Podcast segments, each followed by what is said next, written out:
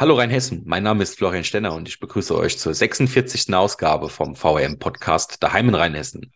Heute geht es um die heimliche Hauptstadt von Rheinhessen. Das sagen zumindest ihre Bewohner über sich selbst. Heute geht es um die Stadt Alzey und um den Mann, der auf seiner Webseite schreibt, dass er die Stadt Alzey gemeinsam lebens- und liebenswert weiterentwickeln will.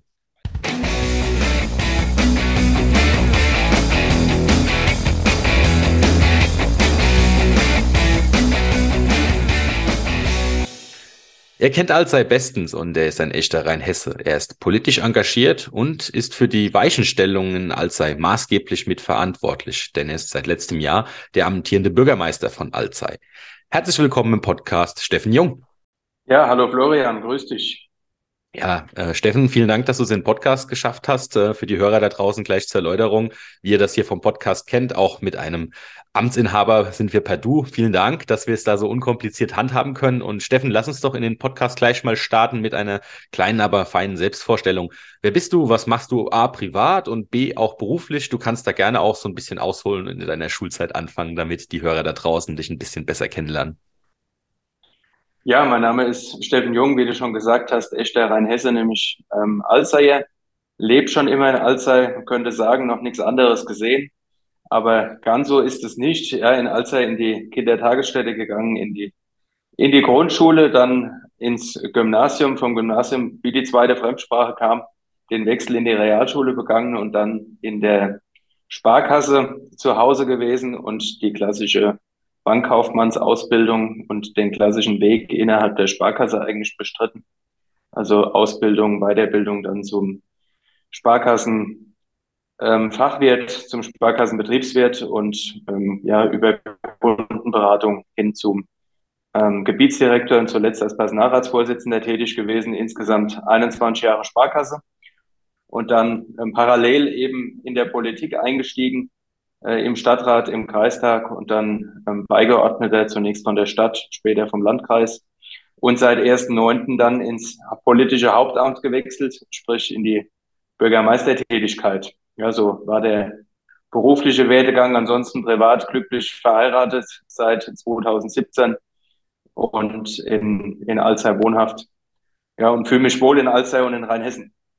Ja, vielen Dank schon mal für den äh, super kompakten Ausflug in deine Vita, auf die wir jetzt dann im weiteren Verlauf auch noch ein bisschen näher zu sprechen kommen möchten. Wir möchten auch mal so ein bisschen verstehen, ähm, wie so ein Bürgermeister arbeitet und was so die Aufgaben sind und wie man sich auch in so einer Rolle fühlt. Ähm, Bevor wir aber jetzt noch mal ein bisschen näher auf dich und dein, dein Bürgermeisteramt zu sprechen kommen, ähm, ganz 100 Tage, die klassische Revue passieren nach 100 Tagen in Amt, haben wir leider zeitlich nicht geschafft, äh, aber wir werden es auf jeden Fall mit ein paar Tagen mehr nachholen. Bevor wir das aber tun, ähm, für die Hörer da draußen, es war ja vielleicht noch gar nicht jeder in Alzey, auch wenn es die heimliche Hauptstadt von Rheinhessen ist. Ähm, deswegen gehen wir erstmal so ein bisschen auf, auf, auf deine Stadt ein. Und wie würdest du eigentlich Alzey jemandem beschreiben, der noch nie da gewesen ist?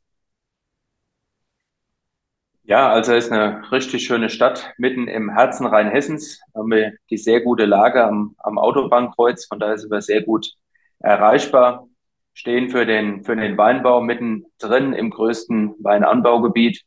Vier Stadtteile hat Alzey, knapp 20.000 Einwohner. Die werden wir wohl im Laufe dieses Jahres erstmals überschreiten und haben eine richtig schöne Innenstadt mit Fachwerkhäusern, mit noch vielen inhabergeführten Geschäften und ich glaube, man kann sich hier einfach richtig wohlfühlen, hat richtig viel zu bieten von unserem bekannten Rossmarkt übers Schloss und viele Sehenswürdigkeiten mehr. Von daher lohnt sich ein, ein Besuch und höre es immer wieder von Touristen, die in Alzey unterwegs sind, dass man überrascht ist, was die Stadt doch alles zu bieten hat und wie schön es bei uns ist. Von daher kann ich nur einladen in die heimische Hauptstadt Rheinhessens.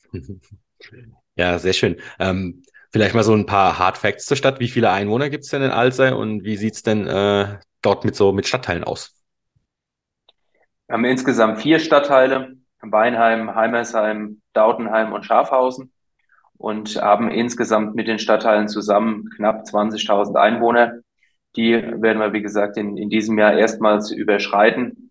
Die, die letzten Jahre auch ordentlich gewachsen, hatten vor zehn Jahren noch ca. 18.000 Einwohner. Hm und steuern, wie gesagt, aktuell auf die 20.000 zu, weil wir einfach auch ein, ein Zuzugsgebiet sind und ein Gebiet sind, in, in dem sich gut wohnen lässt und wo auch viele zu uns kommen. Hm, hm. Du hast schon gesagt, eine florierende Stadt. Ähm, immer, ein, glaube ich, ein guter Trend, der auch für den Standort spricht. Und wenn wir jetzt so ein bisschen uns über den, den Standort unterhalten möchten und wir bleiben da auch noch mal ein bisschen so in der Was wäre wenn Fantasie. Man, man kennt Alzey noch nicht oder noch nicht so gut. Ähm, kannst du mal, lass uns mal so ein paar Themengebiete da einfach durchgehen. Ähm, fangen einfach mal mit den, ich nenne es mal baulichen und touristischen Highlights von Alzey an. Was fällt dir denn da so ein? Ja, bauliche Highlights sind auf jeden Fall die Plätze in der Innenstadt, Rostmarkt, Fischmarkt, gemütliche Plätze umgeben von, äh, von Fachwerkhäusern, die auch im Sommer mit Außengastronomie einladen. Auf dem Rostmarkt auch unser Pferd Max zu Hause, das auch ein, ein touristisches Highlight ist. Genauso gut auch das, das Alzheimer Schloss, was auch sehr gern angeschaut wird. Und wir haben einen sehr rührigen Altstadtverein, der sich ähm, dann auch dafür für den Erhalt von vielen Fachwerkhäusern, von Denkmälern eingesetzt hat. Mhm. Und das wird eben beim, beim Rundgang durch die Innenstadt richtig gut deutlich. Gleichzeitig haben wir auch einen Wein- und Kulturwanderweg um die, um die Stadt, der auch einlädt. Also es sind, sind dann schon einige Dinge, die, die einfach dazu führen, dass auch Touristen wirklich gern zu uns kommen, ob mit dem Rad oder mit dem Auto und dann auch ein Wochenende oder darüber hinaus in der Stadt und der Umgebung verbringen. Hm, hm. Du hast gerade ein weiteres Stichwort genannt, Thema Vereinsleben. Da haben ja viele ähm, Städte, aber auch Kommunen arg mit dem Vereinssterben, nenne ich es mal, zu kämpfen. Ähm, siehst du eine ähnliche Entwicklung in Alzey oder kannst du sagen, äh, deine Heimatstadt ist da noch gut aufgestellt, jetzt auch abseits vom, vom, vom Innenstadt-Altstadtverein, auch in Richtung Sport, Musik, Kultur? Ja, da sind wir wirklich noch gut, würde sogar sagen, hervorragend aufgestellt. Klar geht sowohl die Corona-Pandemie als auch die allgemeinen Probleme auch am Ehrenamt und auch an den Vereinen bei uns in der Stadt nicht spürlos vorbei. Aber ähm, alle Vereine sind da auch aktiv. Wir haben Gesangsvereine, die so aktiv sind, dass sie derzeit auch Mitglieder dazu bekommen. Ähm, in den Sportvereine wird ähm, gerade auch super Jugendarbeit gemacht.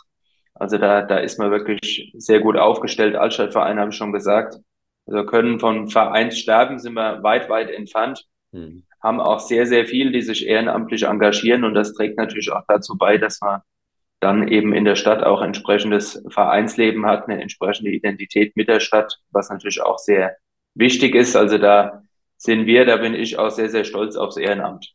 Mhm. Ja, top. Ist ja auch, finde ich zumindest persönlich ein sehr, sehr wichtiger Faktor, der auch gerade politisch irgendwie so gefühlt ein bisschen unterschätzt wird, wie wichtig dann doch dieses Ehrenamts- und Vereinsangebot in der Stadt ist.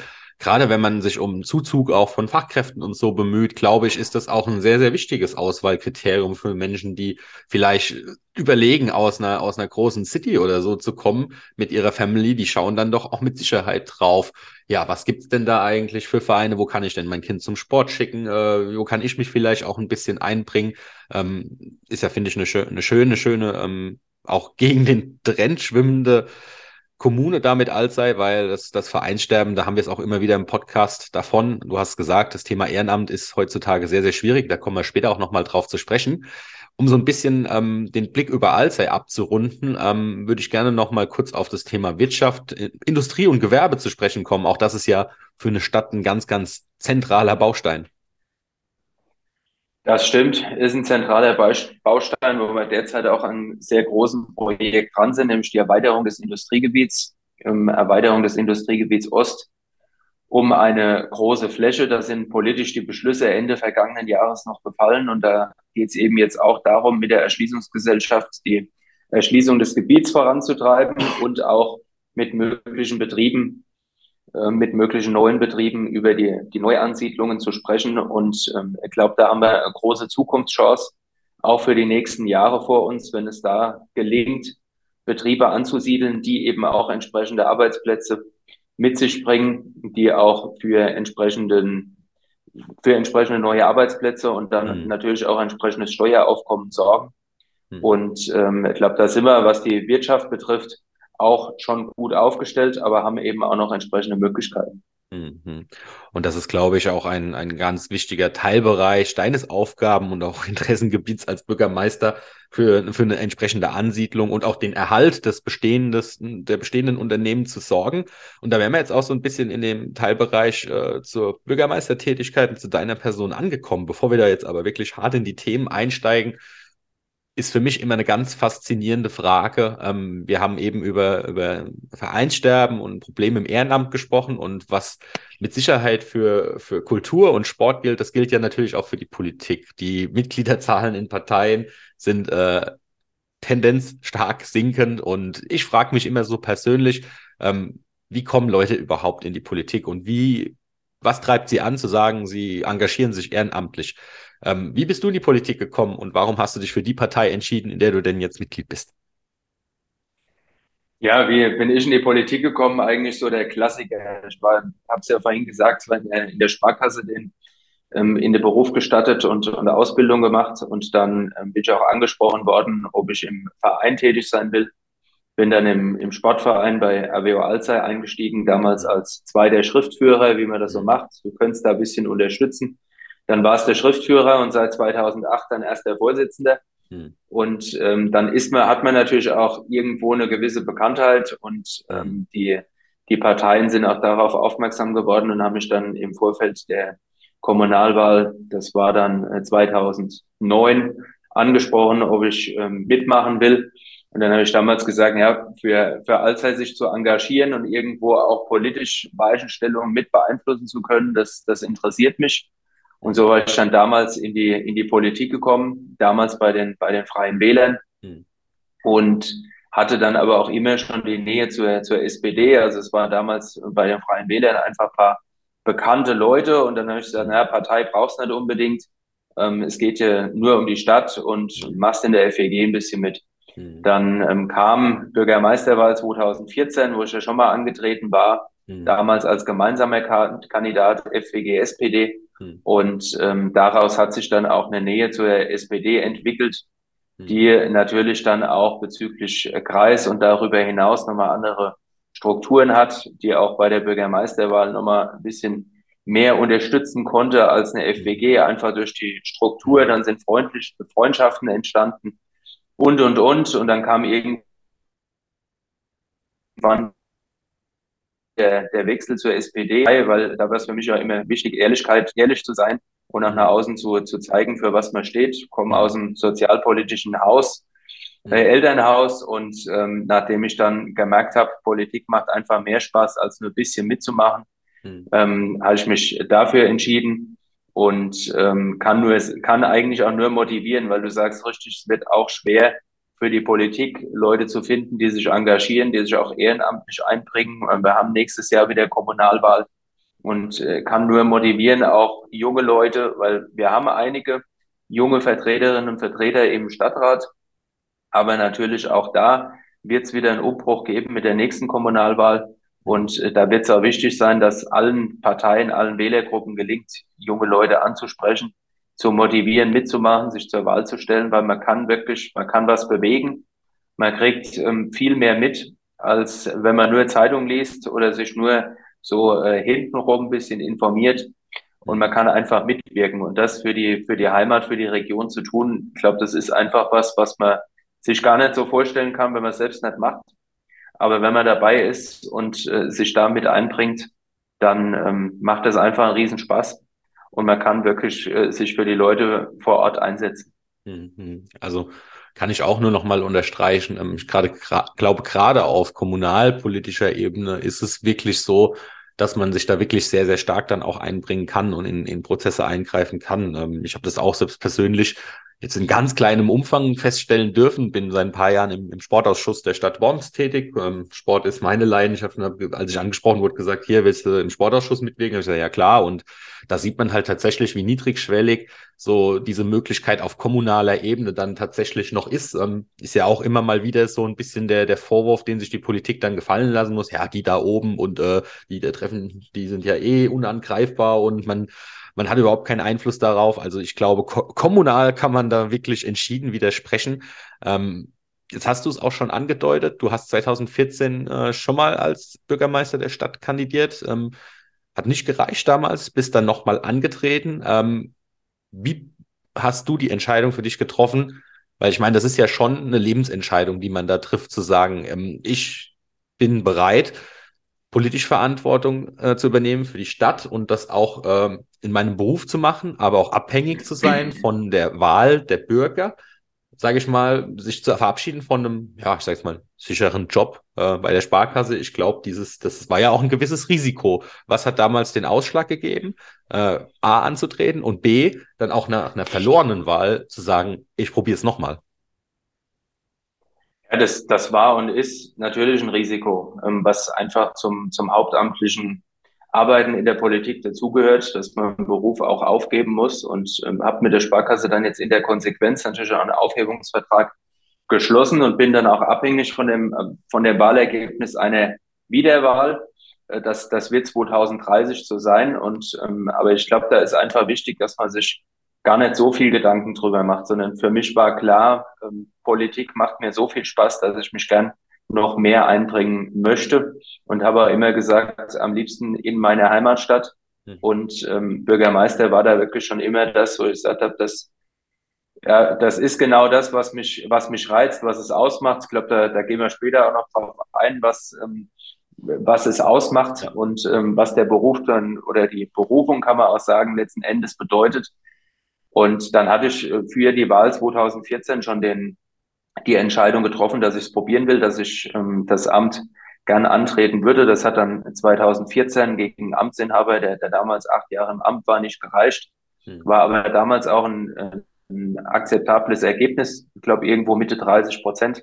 Hm. Und da habe ich damals schon gesagt, ich kann mir das nach wie vor gut vorstellen. Und äh, verlorene Wahl heißt jetzt nicht, dass ich nicht äh, nochmal antreten wird. Und in der Folgezeit hat die Tätigkeit als Beigeordneter im Stadtrat und, und, und richtig viel Spaß gemacht. Und dann war für mich eigentlich immer klar, 2022, wenn sich nicht irgendwie gravierend was ändert, werde ich es wieder versuchen. Und dann war es 2022 wirklich auch nur ein Duell von zwei Kandidaten, mhm. ähm, sprich vom Amtsinhaber und, und mir.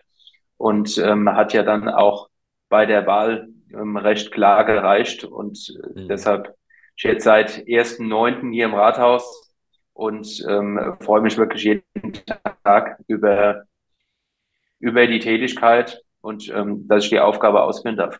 Hm. Also da das Podcast ja ein auditives Medium ist für die Hörer da draußen, also er gerade drüber gesprochen hat, dass er sich freut, jeden Tag zu kommen, kam da ein sehr ehrliches Lächeln übers Gesicht und deswegen jetzt auch die Frage, Steffen, ähm, nochmal eine Frage mit einem Augenzwinkern gemeint. Jetzt bist du seit 1.9. letzten Jahres im Amt. Gibt es den Privatmenschen Steffen Jung noch oder äh, bist du jetzt 24-7 der Bürgermeister Steffen Jung? Ja, 24-7 ist man Bürgermeister und ähm, wenn man in Alzer unterwegs ist, wird man natürlich auch als ähm, Bürgermeister wahrgenommen, das ist klar. Und die Terminvielfalt hat auch nochmal zugenommen. Und die Herausforderung ist dann auch ein Stück weit, sich äh, mal frei zu machen und einfach Zeit zu haben, die man auch gemeinsam mit der Frau mal verbringen kann. Und ähm, gleichzeitig ist es aber auch so, dass ich sage, den Privatmann gibt's noch genauso. Wenn ich jetzt ans mhm. letzte Wochenende denke, dann waren wir auch bei der Alzheimer Nacht am Samstagabend unterwegs, weil für mich ist nach wie vor auch wichtig, unterwegs zu sein und das äh, zu machen, was mir auch Spaß macht. Da will ich mich auch nicht verstellen. Das hat sich ein Stück weit dahingehend geändert, dass man dann natürlich an dem Abend auch mal angesprochen wird von jemand, der, der gerade ein Problem hat. Und man dann sagt, äh, lass uns am Montag telefonieren oder ja, ich kümmere mich drum. Das gehört natürlich dazu. Aber ähm, was will mich da auch wirklich nicht verbiegen lassen, sondern ähm, weiterhin derjenige sein, der ich auch vor dem Amtsantritt war. Hm, hm. Das ist gerade gesagt, ähm, man wird angesprochen mit den vielfältigsten Themen. Es liegen auch, glaube ich, die vielfältigsten Themen auf deinem Schreibtisch. Ähm, kann man trotzdem sagen, dass der Bürgermeister, der Chef der Verwaltung, ähm, irgendwie einen strukturierten Arbeitstag hat? Wie gibt, kann man sagen, es gibt so einen typischen Arbeitstag als Bürgermeister? Und wenn ja, wie sieht der aus? Oder wenn nicht, äh, wie versucht man sich irgendwie vielleicht eine Struktur zu geben? Der typische Tag eines Bürgermeisters ist eigentlich, dass der Kalender gefüllt ist von morgens um acht bis abends zur letzten Sitzung. Und äh, dass es da, dass der Terminkalender dann schon auch das Arbeiten vorgibt und so die strategischen Überlegungen, die Dinge, wo man sich wirklich auch mal Zeit äh, für nehmen will, dass das dann bei einem möglichen Leerlauf zwischendurch passiert oder eben dann auch mal am Wochenende.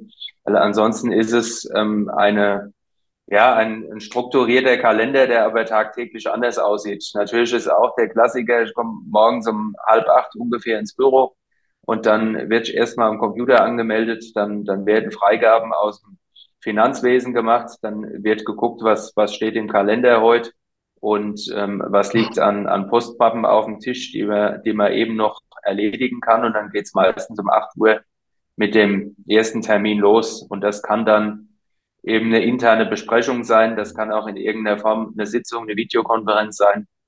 Meistens geht's dann irgendwo 10, 11 Uhr auch zu Jubilaren besuchen äh, jeglicher Art in der, in der Stadt oder in der Stadtteile. Im Moment sind natürlich auch viele Neujahrsempfänge im Gange. Da steht heute um, um 10 Uhr einer an. Und äh, ja, je nachdem, was dann einfach anliegt, meistens am Abend irgendeine Sitzung auf, auf städtischer Ebene oder ein Aufsichtsrat oder irgendein Verein, der eingeladen hat. Und so ähm, ja, ist dann, ist dann immer ganz schnell wieder Abend. Mhm. Also der, der Terminkalender gibt quasi auch schon so ein bisschen die Themen vor. Du hast andererseits aber gesagt, ähm, für dich ist auch wichtig, strategische, langfristige Entscheidungen zu fällen, die vielleicht nicht so unbedingt Schnittmenge des Tagesgeschäfts sind. Da kommen wir gleich drauf zu sprechen. Ähm, bevor wir das tun, noch eine Frage. Ähm, du hast gesagt, du kriegst Postmappen hingelegt, musst Freigaben erteilen. Ähm, Alzey hat so um die 20.000 Einwohner. Wie groß ist denn eigentlich so eine Verwaltung? Wie viele Mitarbeiter hast du da? Und die Frage auch, ähm, wie hast du dir das alles so vorgestellt bei Amtsantritt oder hast du gesagt, okay, äh, das hat mich jetzt überrascht, das habe ich mir anders vorgestellt, das muss vielleicht auch anders werden, was die Verwaltung angeht, jetzt weniger personeller Natur, sondern auch vielleicht Abläufe, Prozesse, Aufstellung? Ich glaube, da hat letzten Endes jeder auch sein eigenes Arbeiten und bin natürlich aus den 21 Jahren Sparkasse auch ge gewisses Arbeiten gewohnt, ich da dann ja auch in der, in der Führungsrolle war. Und ähm, du hast vorhin gesagt, Chef der Verwaltung, da ist für mich auch einfach wichtig, ansprechbar zu sein. Und äh, das heißt, wenn gerade kein Termin ist, wenn Leerlauf ist oder auch morgens, wenn ich ins Büro komme, dann steht die Bürotür auf. Und äh, Kolleginnen und Kollegen, die was zu klären haben, die strecken dann auch gern mal den Kopf rein und es kann auf kurzem Dienstweg was geklärt werden. Ansonsten läuft natürlich auch, wie man es typisch kennt, vieles per E-Mail zwischendurch. Mhm. Und dann sind wir natürlich auch in einem bürokratischen Land zu Hause. Dann brauchst du für vieles auch Verträge, Dokumente, die dann in Unterschriftsmappen im, im Laufe des Tages kommen. Also da liegt natürlich einiges an in der, in der Verwaltung, die jetzt auch ihre Größe hat. Wir hatten gestern Abend Stadtratssitzung, der, der Haushalt fürs Jahr 2023 verabschiedet wurde und eben auch der, der Stellenplan. Und wir sind jetzt bei hm. die Stadt als er letzten Endes hat. Das sind in Köpfen ca. 330 Mitarbeiterinnen und Mitarbeiter, die im, im Rathaus und in den Außenstellen eben auch in den Kindertagesstätten als Erzieherinnen, Erzieher und so weiter tätig sind. Und da fällt natürlich auch einiges an Verwaltungstätigkeit an. Hm. Das, ähm, das ist ganz klar, aber das war jetzt für mich auch nicht überraschend, weil ich es einfach als Beigeordneter auch aus der Vertretung des Landrats schon, schon kannte. Hm. Ja, Wahnsinn. Also überrascht bestimmt auch den einen oder anderen, dass dann doch auch in einer vergleichsweise kleineren Stadt dann doch so viele in der Verwaltung mitwirken und dafür sorgen, dass am Ende das Leben so funktioniert, wie, wie sich das dann jeder auch wünscht. Ähm, du hast gerade erwähnt, ihr hattet ganz aktuell ähm, Stadtratssitzungen und habt auch über das Thema Haushalt gesprochen.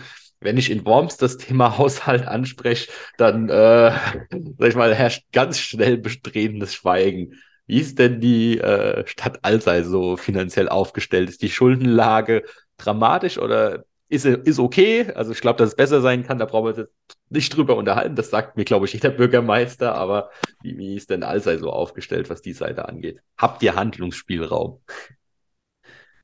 Ja, es könnte natürlich immer besser sein, das, das ist ganz klar, aber wir, wir haben Handlungsspielraum. Wir haben gestern einen ausgeglichenen Haushalt verabschiedet, was in der Zeit schon eigentlich was Außergewöhnliches ist. Also wir haben ähm, Investitionen von knapp 16 Millionen Euro vorher für 2023. Das ist ähm, absolute Grenze auch des Leistbaren, sowohl was das Personelle als auch was das Finanzielle betrifft.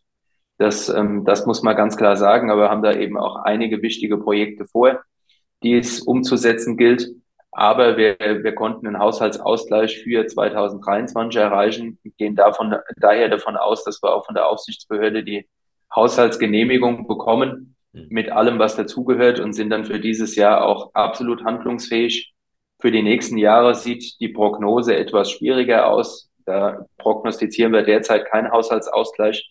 Aber deshalb gilt es eben auch, was Gewerbeansiedlungen betrifft, und auch was andere Tätigkeiten betrifft, einfach ähm, weiter aktiv zu sein und zu schauen, was auf der Einnahmenseite noch geht.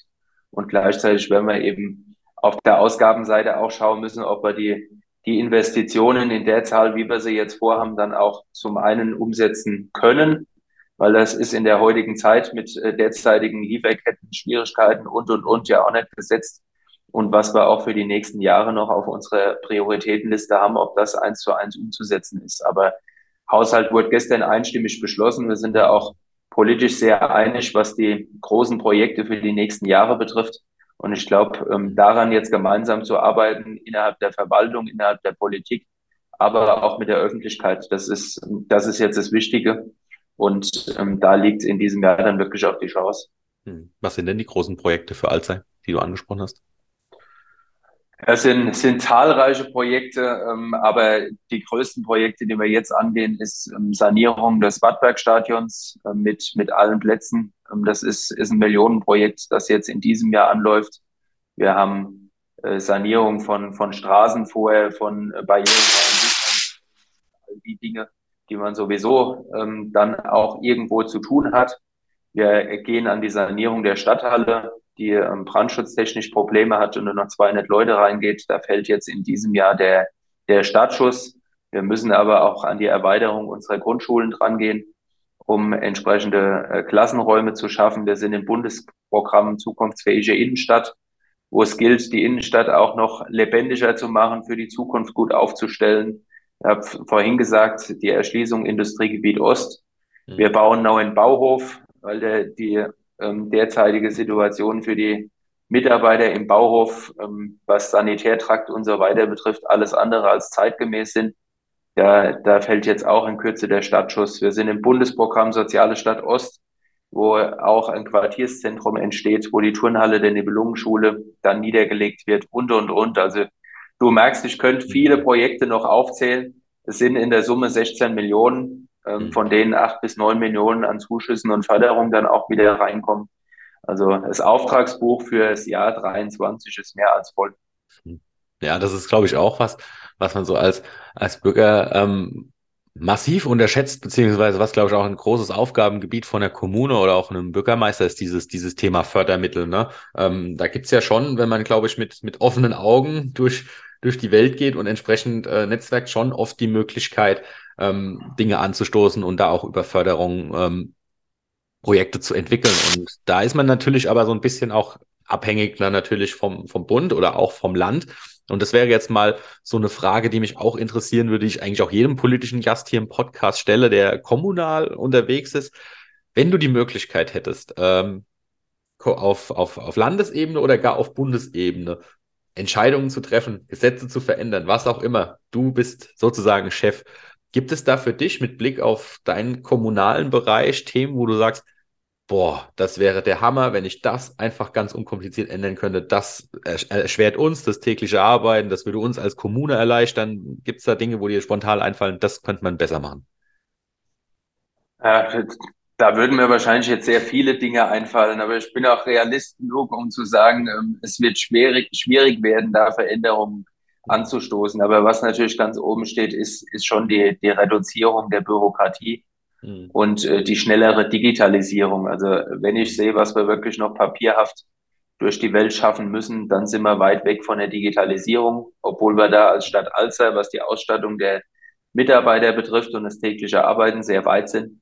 Aber ähm, das, das, da sind wir nach wie vor von Digitalisierung weit weg. Und du hast Förderprogramme angesprochen. Da ist es eben auch immer wieder so, Förderprogramme werden jetzt wieder aufgelegt, dann heißt es irgendwann, das gibt's jetzt. Ihr könnt euch innerhalb von zwei Monaten bewerben. Dann kriegst du Ende des Jahres irgendwann einen Förderbescheid in die Hand gedrückt und musst dann in der Haushaltsplanung für nächstes Jahr gucken, wie du das umgesetzt kriegst. Und äh, dann eben bürokratisch wieder die Ausschreibungen auf den Weg bringen und, und, und. Also die, die Wege sind schon sehr, sehr beschwerlich und ähm, es ist immer relativ kurze Reaktionszeit auch von der Ausschreibung des Förderprogramms zur Umsetzung. Und deshalb hast du richtig gesagt, da gibt es viele Möglichkeiten, viel zu tun. Aber es ist eben auch gleichzeitig so, dass man dann handlungsfähig sein muss, wenn das Förderprogramm, das man im Zweifelsfall vorher nicht kennt, äh, dann ausgeschrieben ist. Und deshalb ist auch immer wichtig, Planungen und Konzepte quasi in der Schublade zu haben und zu sagen, okay, jetzt gibt's hier die Möglichkeit, das in eine Förderkulisse zu packen, jetzt stoßen wir das an. Mhm. Gleichzeitig gibt's aber auch dringliche Projekte, wo man nicht jahrelang warten kann, weil eben Brandschutz oder ähnliches ähm, eine sofortige, ein sofortiges Handeln erfordern. Und das ist natürlich dann auch immer das, das Spannungsfeld, in dem man sich kommunal bewegt. Mhm. Ich glaube, wichtig ist da aber auch der Austausch mit den, mit den Entscheidern, auch auf, auf Landes- und Bundesebene. Und das funktioniert bei uns in Rheinhessen wirklich sehr gut. Also kommunale Familie, was jetzt äh, Stadt- und Verbandsgemeinden oder auch mit dem Landkreis und auch mit dem Land betrifft, arbeitet da wirklich auch, auch gut zusammen. Wenngleich natürlich jeder auch seine Zwänge hat, die ich eben ja auch beschrieben habe. Hm. Spannend gerade das, das Stichwort Zwänge. Glaubst du, dass ähm, man in gewissen Themen, auch gerade was die Thema Digitalisierung, besser vorankäme, wenn Kommunen äh, handlungsfähiger beziehungsweise dazu bevollmächtigt wären, gewisse Entscheidungen einfach alleine zu treffen? Gerade das Thema Digitalisierung, das nehme ich mittlerweile einfach nur noch mit Kopfschütteln zur Kenntnis. Ich weiß nicht, wie viele Jahre ich schon äh, in, in, in Bundes-, äh, das Thema höre, digitale Verwaltung so. Aber ähm, irgendwie tut sich da so gefühlt nichts. Da brauchen wir jetzt, kann jetzt mit, mit dem digitalen äh, Impfpass oder, oder äh, Personalausweis, whatever, irgendwie, wir kriegen bisher in meiner Wahrnehmung und auch wenn ich mich mit vielen Leuten unterhalte, das Ganze nicht so hin. Was spräche denn dagegen zu sagen, wir geben gewisse Themen einfach mal in die Hände der Kommunen? Äh, und das ist die Anforderung und die Lösung ist Sache der Kommunen. Ist das äh, so unrealistisch oder ich glaube, da kommt es letzten Endes dann auch aufs jeweilige Thema an. Ich gehe auch ein Stück weit äh, gerade andere Weg und sage ähm, ganz einfache Dinge, die überall in Deutschland abgewickelt werden, ob das jetzt der digitale Impfpass ist, ob das der Personalausweis ist, da müsste eigentlich bundes- oder landeseinheitliche Lösungen geben, die alle Verwaltungen dann letzten Endes mit der gleichen Software auch umsetzen würden. Aber da stehen natürlich dann auch wieder Dinge entgegen. Klar, aber wenn jede Kommune jetzt wieder anfängt, dann für sich in Anführungsstrichen zu basteln, mhm. wäre das natürlich auch wieder, auch wieder schwierig. Aber es gibt natürlich bestimmt auch Themenfelder, wo man, wo man selbst sich austoben kann. Mittlerweile hat ja fast jede Verwaltung ihren Digitalisierungsmanager. Und da ist es auch so, dass die jetzt auf, auf Landkreisebene sich regelmäßig austauschen und auch schauen, was, was kann man jetzt umsetzen und dann natürlich auch bei uns in der Verwaltung jetzt am, äh, auch tätig sind, äh, was dann auch beispielsweise elektronische Personalakte betrifft oder auch Archivierung, ähm, elektronisches Ratsystem, wo wir jetzt derzeit auch die App dazu testen. Und äh, da tut sich schon einiges, einiges, aber ja, es, äh, es dauert halt auch alles seine Zeit. Hm, hm. Wie schneller geht's mit, mit den, mit den Themen, die du jetzt aufgezählt hast, die, die im Haushalt stehen und wenn ich mir da so ein bisschen die politischen Themenfelder Revue passieren lasse, dann seid ihr ja schon von, von, von Wirtschaft über Bauen, über, über Sport und Infrastruktur überall unterwegs. Ähm, Gerade lass uns nochmal über das Thema ähm, Wirtschaft und auch, auch Innenstadt sprechen. Ähm, du hast schon gesagt, ähm, man muss eine, eine, eine Innenstadt, eine lebendige Innenstadt erhalten. Ähm, jetzt, wenn ich an Alzey denke, ist man doch, wenn man da war, glaube ich, doch überrascht, wie groß die, die Altstadt, die Innenstadt von Alzey ist und, und was da, was es da noch alles gibt. Ähm, nichtsdestotrotz kämpft der, der Einzelhandel ähm, mit der digitalen Welt, ja, ähm, wie ist es denn so um Allseits bestellt? Wie ist deine Prognose für die, für die Innenstadt? Kriegt man das hin, dass man, dass man diesen Stadtkern erhalt? Muss man, muss man vielleicht äh, Innenstädte neu denken? Und äh, auch, wie sieht es grundsätzlich mit dem Thema Gewerbe aus? Ihr habt viel Gewerbe. Ähm, ist da noch Raum für mehr? Könnte ich alles mit Ja beantworten. Also wir, ähm, unsere Innenstadt wird es überleben. Wir müssen die Innenstadt aber auch neu denken. Und ja, es gäbe auch noch Platz für, für Gewerbe. Also mich stört die Außendarstellung, die, die Wahrnehmung auch teilweise, wenn es heißt, da gibt's noch einen Leerstand mehr. Mhm. Klar, wir haben auch den ein oder anderen Leerstand in der Innenstadt, aber da geht es anderen Städten viel, viel schlechter. Mhm. Ähm, umgekehrt muss man sagen, wir haben sehr, sehr viel inhabergeführte Geschäfte. Und äh, in unserer Innenstadt kriegst du nahezu alles. Wir haben ein großes Modehaus, ein großes, ein großes Schuhgeschäft, ein großes Sportgeschäft. Äh, wir haben Parfümerie, wir haben Buchhandlung. Also wir haben all das, was, wir, was man eigentlich braucht. Klassiker jetzt auch im Weihnachtsgeschäft, wo, wo viele gesagt haben, ja, kann ich in der Innenstadt eigentlich alles bekommen. Aber klar haben die Betriebe auch mit, ähm, mit der Konkurrenz im Internet zu, zu tun. Und klar ist es dann auch sehr bequem, wenn ich im Internet ohne Versandkosten bestellen kann und kann ähm, alles gerade wieder zurückschicken. Das, das ist natürlich auch ein Thema, wo die Betriebe mit zu kämpfen haben, teilweise jetzt dann auch ins Online-Geschäft mit eingestiegen sind. Aber habe es gesagt, viele inhabergeführte Betriebe, die auch dann wiederum im Verkehrsverein sich engagieren, für die Stadt engagieren und dafür sorgen, dass Events stattfinden, verkaufsoffene Sonntage, Einkaufsnächte und ähm, verschiedene Dinge. Und da sieht man eben an den Tagen, dass dann die Innenstadt richtig gut gefüllt ist, dass dann richtig was los ist.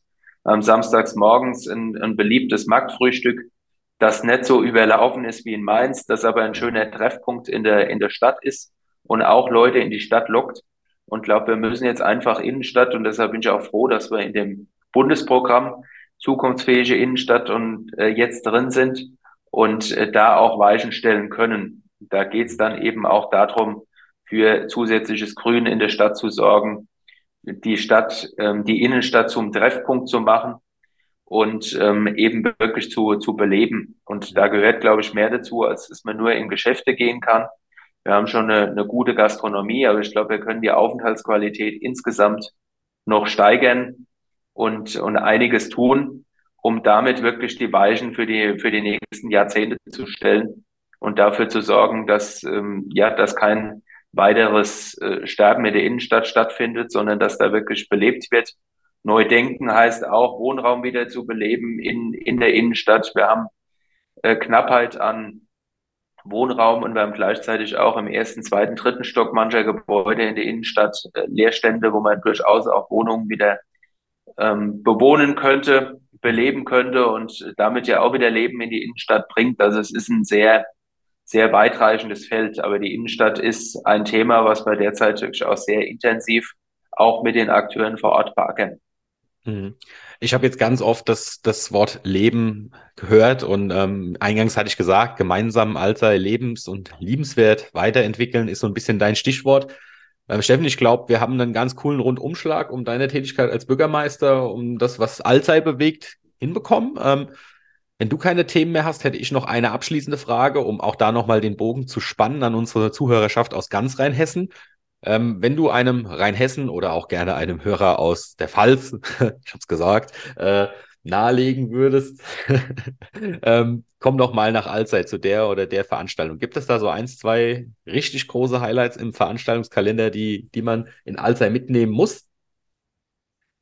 Es ist gut, dass du es ansprichst. Ansonsten hätte ich es jetzt getan. Also zum einen die, die traditionellen Veranstaltungen im Veranstaltungskalender, die gibt's, wo man nach Alzey muss. Ähm, das, das ist die Showtime im Mai. Ähm, ein, ein schönes kleines Weinfest. Das ist aber auch natürlich unser traditionelles Alzeyer Winzerfest am dritten Wochenende im September.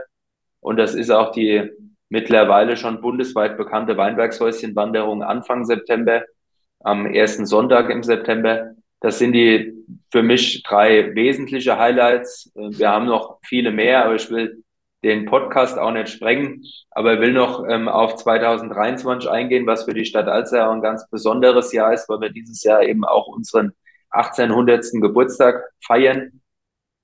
Und ähm, den 1800. Geburtstag verbinden wir mit einem Römerjahr, das über das ganze Jahr gefeiert wird. Und äh, da ist der Auftakt Anfang März mit einem großen Römermarkt auf dem, auf dem Parkdeck an dem, an dem Wochenende und ist Mitte Juli mit einem großen Römerfest durch die Stadt mit allem, was dazugehört, Gladiatorenkämpfen und, und, und. Und ähm, da wird Mitte Juli mit Sicherheit mit tausenden Besuchern zu rechnen sein. Und das ist jetzt 2023 nochmal was ganz Besonderes. Aber ich glaube, wenn man auf den Veranstaltungskalender guckt, dann gibt's von, von März bis Weihnachten viele, viele Anlässe, um wirklich mal nach Allzeit zu kommen und sich die Stadt anzuschauen und auch die Veranstaltungen zu besuchen. So, also wer jetzt nach dem schönen abschließenden Werbeblock für Alsei nicht nach Alsei geht, äh, zu den genannten Terminen, der ist selber schuld. das, war so die, es. das war die 46. Ausgabe vom Podcast Daheim in Rheinhessen von der VRM. Wir haben ganz, ganz ausführlich über die Stadt Alzey und über ihren Bürgermeister Steffen Jung gesprochen, haben beide Themenbereiche, finde ich, sehr, sehr tief kennengelernt. Wir haben gesehen, wo kommt man her, wo will man hin. Ähm, spannender Einblick, finde ich, eine sehr, sehr schöne Februarausgabe von Daheim in Rheinhessen. Mir bleibt nur noch zu sagen, wenn ihr den Podcast gut findet, lasst ihm gerne ein Abo da, zeigt ihn auch Freunden, Familie und wir hören uns dann beim nächsten Mal und ich sage vielen Dank für die Teilnahme, Steffen Jung. Vielen Dank, Florian, und noch einen schönen Tag. Daheim ist eine Produktion der VRM Wochenblätter. Die Anzeigenblattredaktion aus dem Herzen eurer Region mit Moderator Florian Stenner. Ihr erreicht uns per Mail an audio.vrm.de.